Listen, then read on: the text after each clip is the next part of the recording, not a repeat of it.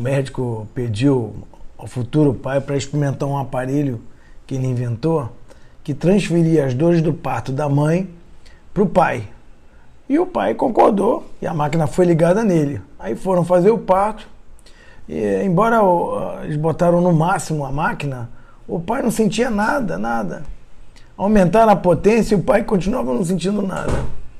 Aí a criança nasceu e mais tarde ele foi para casa, né, às pressas, né, para buscar as coisas para o filho e para a mulher. E para surpresa dele, quando ele chegou na casa, o carteiro estava deitado nos degraus em frente, gemendo e gritando de dor. Bom, essa paraxá chama paraxá azino, que é de chuvar, tem a ver com a, é o Shabat de chuvar, é um Shabat de retorno. E, e essa paródia é para lembrar justamente que a gente, diferente do, do próprio carteiro, a gente é fiel. E a gente deve manter essa fidelidade e a gente renova essa fidelidade, essa fidelidade a cada ano. É, a Paraxá fala uma coisa interessante, que a gente pode pensar que a Torá é um negócio inatingível, não, é, não me pertence, quer dizer, tá, tá, as coisas são muito difíceis de fazer e tal, mas ela está escrito aqui, que é uma coisa que eu achei legal, que é o, que eu estou te prescrevendo hoje, isso Hashem dizendo, ele está a teu alcance, ele não está no céu, é, ele não está além do mar, ele está perto de você, ele está na tua boca, está no teu coração, e você pode botar em prática.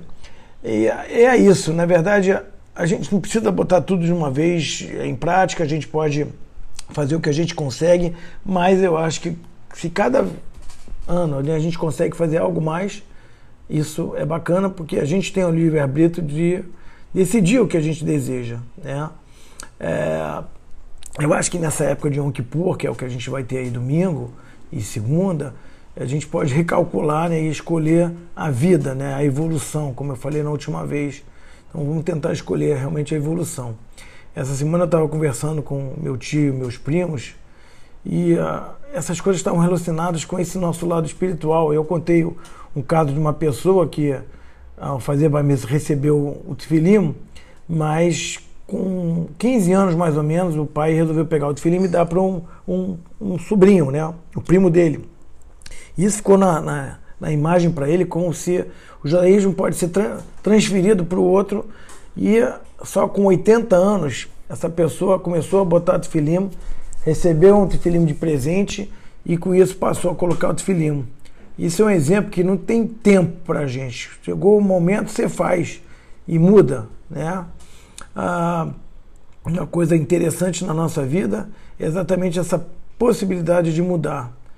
Então eu desejo a todos Gmar Matová, que você seja selado, né, que é o Gmar, e para uma vida boa, uma é, alegrias reveladas, saúde, parnassá, só coisas boas, muita luz.